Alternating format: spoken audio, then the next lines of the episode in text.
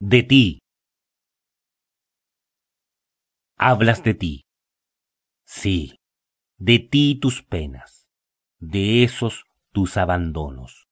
de la lluvia de los funerales, del reino agridulce de los muertos, de los golpes absorbidos en la infancia de los hombres poseídos y de los del exilio, de las sustancias que aturdieron tu conciencia, del sexo simulado y del goce ajeno en otros brazos, del trabajo y las miserias morales de tu supremo jefe,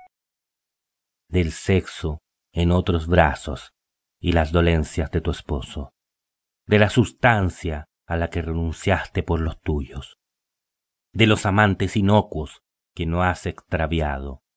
de los golpes con que silenciaste a tus hijos, del reino del dinero y su desventura, de esa tu insufrible soledad, de ti y la rumba del adiós, de la muerte y sus penas. Hablas de ti.